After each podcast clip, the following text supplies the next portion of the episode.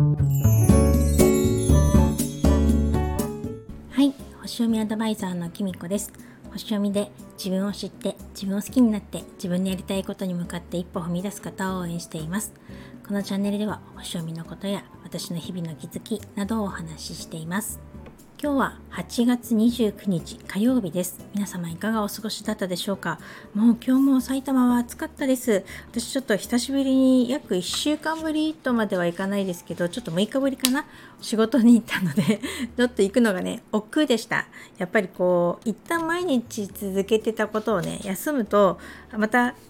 始めるとかね休み明けって誰でも 本当に億劫になりますよね。でも私ねきっとこれで家にばっかりいてずっと星読みとかばっかりしてたら私きっとね飽きちゃうんじゃないかと思うんです。あの今私はこのパートに仕事に出ながら星読みアドバイザーとして活動しているっていうのは一見大変そうに見えたりとか忙しいだろうななんて思うかもしれないんですけど私にとってはね結構バランスが取れてると思うんですよね。あのパートの仕事の、まあ、勤務状態もちょっと今忙しいですけれどもあのすごくいい職場に恵まれてますし星読みアドバイザーとしての仕事もねあの私の自分の思うようなペースでさせていただいているのであのそういう点ではねすごく自分の望みは叶ってるんじゃないかなと思います。ただなんかちょっと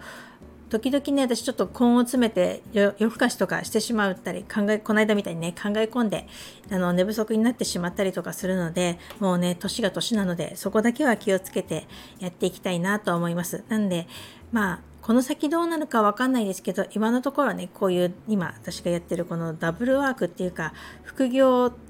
ていうのし複数の行っていう方にねちょっとこの頃自分の考え方を変えていてそれがね自分に合ってるんじゃないかなと思っています。えっと、昨日の配信聞いていただいてありがとうございました。なんかね、実際あのことが起きた時もっと早くこの配信しちゃおうかななんて思って何回も実は撮ったりとかしたんですけど聞くとね自分もだんだん涙ぐんでる声になってたりとかうまく言葉になってなかったりとかしてですね全く違う内容を話したりとかもねしたんですけれども明らかにねあのいつもの通りの声じゃなかったので自分の中でね、まあ、そのまま出しちゃえばいいじゃんっていう人もいるかもしれないですけれども私の中ではやっぱりなんかこううまくまとまらないっていうか言葉にならないのでなんか自分の中でちゃんとゆっくり消化してからお話ししてよかったなって思っています。まあ実際ねまだその消化しきれてるわけじゃないんですけれどもまああのね、あのいろいろ聞いてもらってうるうる来ちゃいましたっていう方とかねいらっしゃったりちょうど同じように見直ししてますっていうか振り返ってるっていう方もいらっしゃったりとかしてああ自分だけじゃないんだなっていうのが分かってですねなんかあのとても嬉しかったし皆さんに勇気づけられました。ありがとうございました。なんか私今水星逆行してますけれども双子座なので割とね水星逆行の影響をいつもねもろ受けしちゃうんですけれども今回こうやって過去のこととか振り返ったりとか特に今回の水星逆行って7ハウスっていう対人関係のエリアで起きてたので起きるあ起きた起きている 何言ってんだ起きているあの逆行なのでやっぱり人間関係の見直しとかねそういうことも結構あるのかなと思ってあ結構来てるなっていうのは思ってたんですけど、まあ、よくよく考えてみるとですね今日も天皇星が逆行このお昼頃開始しましたけれどもあの今ねこれで全部で6天体あの10天体中6天体が逆行してるっていう感じでまあまあね見直し感が強まってるんですよね。いろんなことを振り返過去を振り返ったり見直しとかしてじゃあこのこれからどうするのかって考えてる方たくさんいると思うんですけどなんかあのそういうのきっとねいろいろまとめて私は今ちょうどあったのかなって。あとやっぱり星の配置とか見るとどうしても私は今ちょっと感情が高ぶりやすいっていうか感情的になりやすい傾向にあるのかななんて思ってですねそこのところをですねなんかこう自分で感じるものは素直に受け取ってあとはまあ外にはねあんまりこう迷惑をかけないように していきたいななんて思っていますなので今ねちょっとセンチメンタルな気持ちになったりとか過去とかね振り返ったりとかするのって決して無駄じゃないしむしろそういうことを感じてたりとかする方ってちゃんと星を感じて生きているんだっていうことねちょっと誇りに思ってもいいんじゃないかなと思います。それでね後日談なんですけど娘とね喧嘩したって言ってたけど実際はねそんな別にこう何日も愚痴を聞かないとかそういうことじゃないんですよね。まあねそこのところ彼女はねすごく割り切っててあのさすが天秤座って思うんですけどあのバランス感覚がいいというかみんなの調和を乱さないというかですねあのそこはそこでちゃんと割り切るんですよね。おそらく私といろいろ話し合ってねちょっとなんかママに話すと嫌な気持ちになったみたいなことを言ってもちゃんと自分の部屋に行ってねおそらく友達とか、まあ、彼かな？わかんないけど誰かにいろいろお話ししてたりとか何か自分の中で消化して割とねあの次の日は何事もなかったようにすっきりした顔で現れてきてですね。でまたちょっとしてしばらくちょっとね話すことになるとまたちょっと気まずい雰囲気になったりとか したんですけど、まあ、その点ね本当にね、まあ、ある意味ドライっていうか、あのー、さっぱりしてるんですよね。で、あのー、やっぱり私のことも思いやってくれるしあのむしろ私の方がねどっちかっていうとうつうつとね引きずっちゃったりとかしちゃってなんかあの顔にも多分出てたと思うし、まあ、そういうところがね娘にとってはね大人げないっていうかあのママって本当分かりやすいってよく言われるんですけれどもまあそういうねタイプの違いなんだと思います。だけどまあ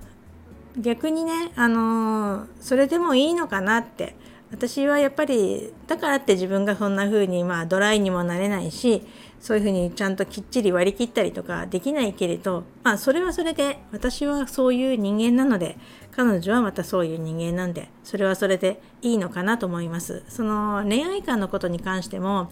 まあたかが19年って言えばそれまでかもしれないですけど彼女がね19年間今までもうすぐ20歳になりますけど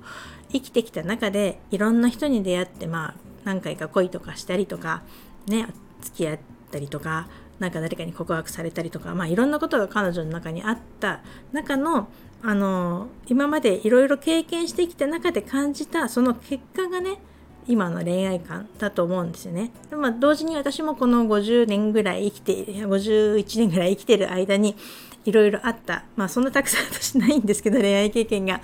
あのそういう結果ね今の恋愛観みたいなのにたどり着いているのでそれはそれで彼女がねちゃんとそれこそね本当に理路整然とじゃないけどちゃんと話してくれたりとかしてまあなんかそれはいいのかなって。だから自分と違ってもそれを認めることってすごく大事なことなんじゃないかなと思います。まあ一末のね寂しさは確かにありますけれども。うん。なんだろう。なんかあの昨日の配信ねコメントの中にありましたけどやっぱり子供を育てているつもりでいつの間にか自分の人生とそのまあもちろん子育ては自分の人生の中の一部だったりとかしてなんとなくよりどころにしてるっていうか気づけばですね子供も自分の人生の中にいるっていうか一部にしちゃってるっていうかもちろんあの一部じゃないっていうわけでもないし人生の中にいないかって言ったら絶対にいるんですけど何て言うか自分ではないから自分と同じでなければならないっていうことはねないと思うんですよね。からあくまでまあ今ね私のもとに生まれてきてくれただけでやっぱり最初から違う人間だからそういう違うもの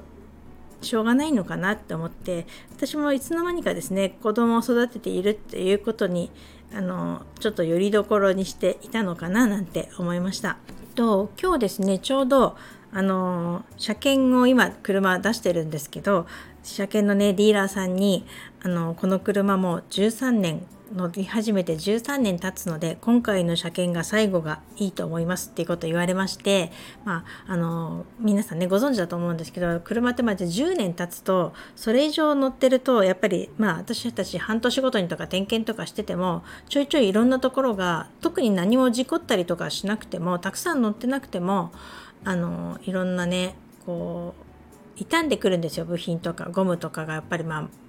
ね、ダメになっちゃったりとかパッキンとかねいろんなものがなったりとかしてやっぱりこう整備費とかもかかったりとか車検もね案外10年を超えた方が高くなっちゃったりとかしてたりとかして今回もだから最低限っていうことにしてそれでも結構な金額が出るんでそれだったらもうあの今ねリースって形でね買ってる方がほとんどなので新しい車をね探した方がいいと思いますっていうことでまあ長年ずっとねまああの面倒を見てもらってってるディーラーさんなのであの決して売りたいから言ってるんじゃなくてあのちゃんとね気持ちがすごく伝わったんですけどなんでこの次の車検まで2年ぐらいあるのでそれまでの間にね是非次の車探してくださいねっていうこと言われたのでああこれも最後かと思ったんですね。でこう今の13年前っていうと本当にあの今ワゴン車に乗ってるんですけど本当子供がね長男がサッカーをサッカークラブとかに入っててそういう送迎とかもだんだん必要になったりとかしてあの大きいワゴン車に乗り換えたりとかしてあの子供といろいろ出かけたりとかそういう、まあ、まさに本当に子供中心でね娘も含めて子供中心で動いてた時にあの買っために選んだ車だったんですよね。それをねやっぱりここのタイミングでこれから手放すっていうかじゃあ次の新しい車を探すっていう変わるっていうのもね本当にまさにねあの今日天皇星が逆行を始めましたけれどもあの本当にこういうふうに変わるっていうか今まさにこういうのもねこれからじゃあ自分たちどんな車に乗るのか見直そうみたいな まさに来てるみたいな感じがしてですねこうやって外側からもこう圧力じゃないけど変わっていきなさいよっていうのとあの見直してねやっていきなさいっていうのと自分の内側からもこうやってねあの振り返ったり見直しのことが来てたりとかするので本当に来てるんだななんて変わり時なんだななんてしみじみ感じました。なんでねそれに抗わずに今はですね時々はですねへこみながら あの感情もね外には出さないでもちょっと迷惑をかけない程度に小出しにしながらね自分のねガス抜きしながらあのなんか新しいフェーズに行けたらいいななんて思っています。なんでまたね、ちょっと、ちょっと感情的な 配信とかすることもあるかもしれないですけれども、まあ今日もね、長くなってしまいましたけど、よかったらお付き合いいただけるととっても嬉しいです。それでは今日はこの辺で最後までお聴きいただきありがとうございました。またお会いしましょう。きみこでした。